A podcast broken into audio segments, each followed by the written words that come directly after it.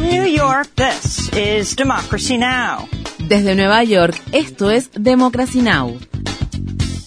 Democracy Now! es un noticiero internacional de radio y televisión que se transmite desde Estados Unidos a través de Internet en democracynow.org. Welcome to Democracy Now!, democracynow.org. Bienvenidos a Democracy Now! en español, democracynow.org barra es, el informativo de Guerra y Paz con Amy Goodman.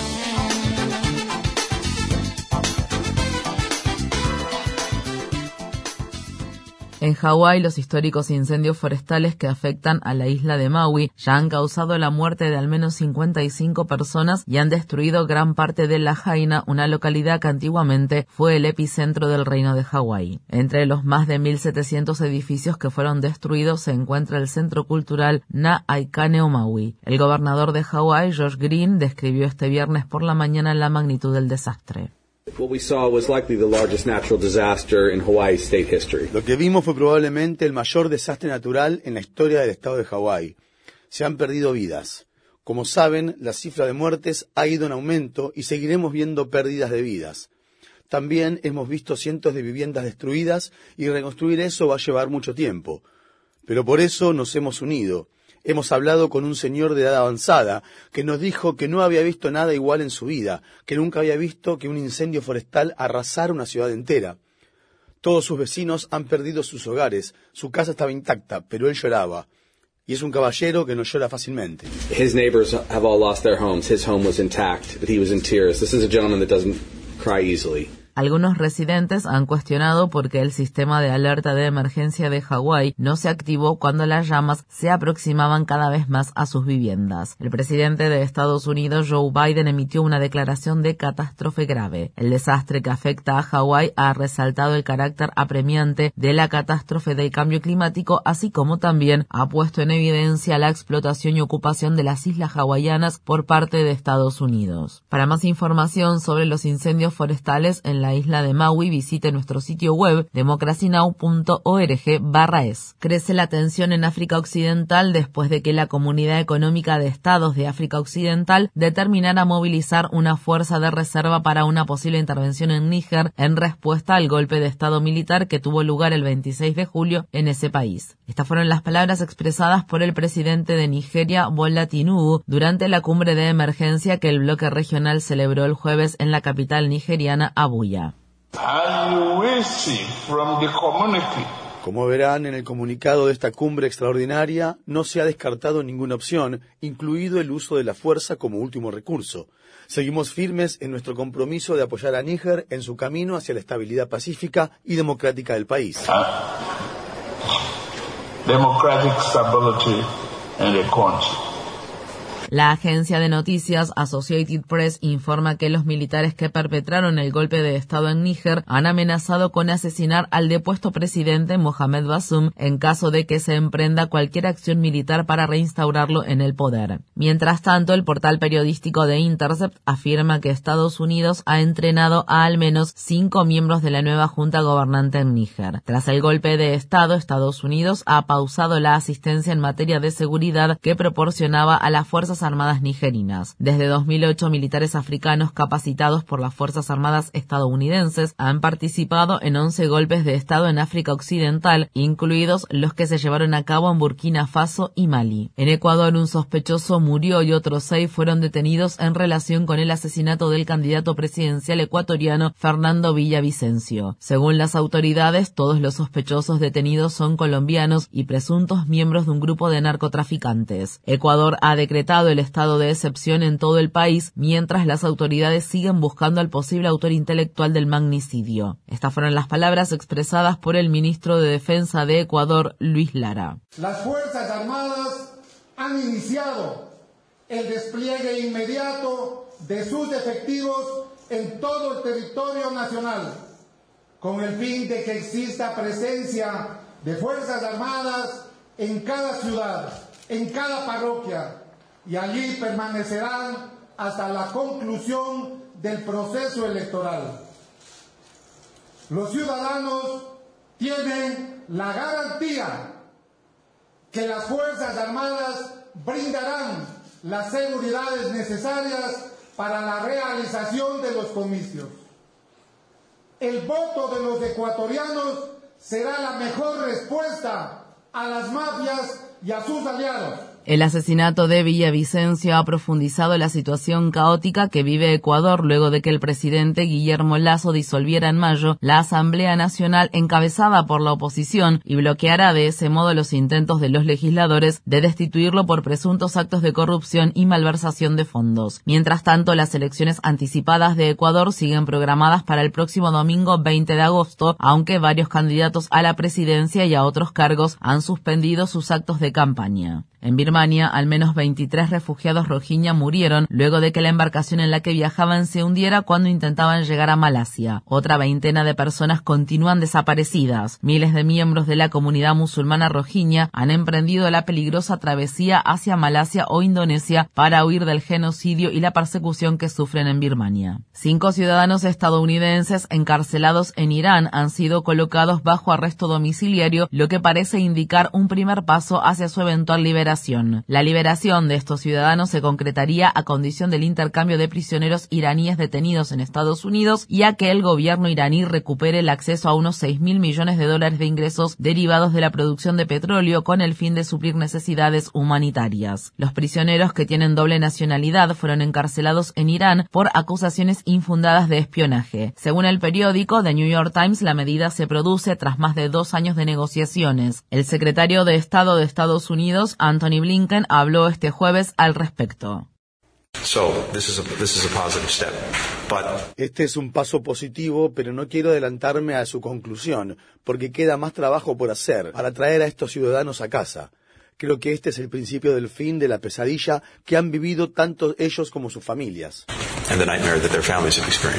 Blinken afirmó que el posible acuerdo no incluirá ninguna reducción de las sanciones impuestas a Irán.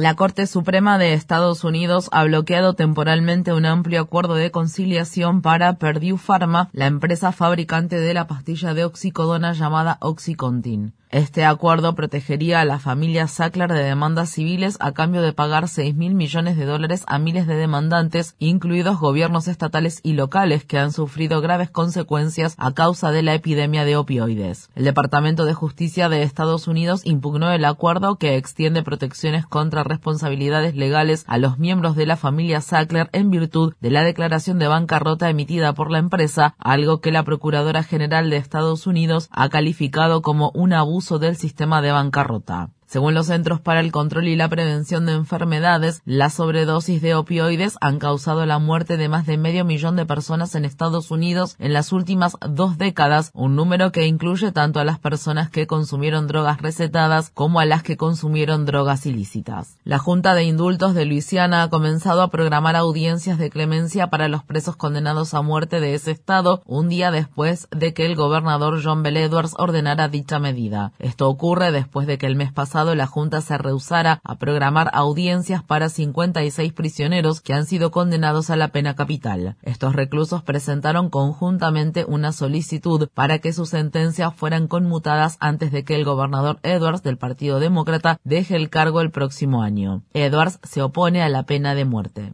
En un tribunal de la ciudad de Fort Pierce, estado de Florida, Donald Trump y Walt Nauta, asistente del expresidente y coacusado en el caso del manejo indebido de documentos clasificados, se declararon no culpables este jueves de tres cargos adicionales relacionados con este caso. Trump no compareció en persona ante el tribunal. Los nuevos cargos forman parte de una acusación actualizada en la que se inculpa a Trump y a dos asistentes de intentar borrar grabaciones de las cámaras de seguridad de la residencia que el expresidente presidente en el resort Mar-a-Lago. Mientras tanto, fiscales federales propusieron la fecha del 2 de enero de 2024 para iniciar el juicio relacionado con los intentos de Trump para revocar los resultados de las elecciones presidenciales de 2020. El gobierno de México ha exigido al estado de Texas que retire la barrera flotante de boyas que colocó en el río Bravo para impedir el ingreso de solicitantes de asilo a Estados Unidos. Las autoridades mexicanas alegan que la barrera flotante ha sido colocada en el lado mexicano del río. Entre las boyas hay hojas de sierra circular y decenas de solicitantes de asilo, incluidos menores de edad, han resultado gravemente heridos. La semana pasada se encontraron los cuerpos sin vida de dos migrantes en el río Bravo. Uno de ellos estaba atascado en la barrera de boyas. La secretaria de Relaciones Exteriores de México, Alicia Bárcena, habló el jueves luego de la reunión que mantuvo en Washington, D.C. con el secretario de Estado de Estados Unidos, Anthony Blinken. Es el tema de las boyas en,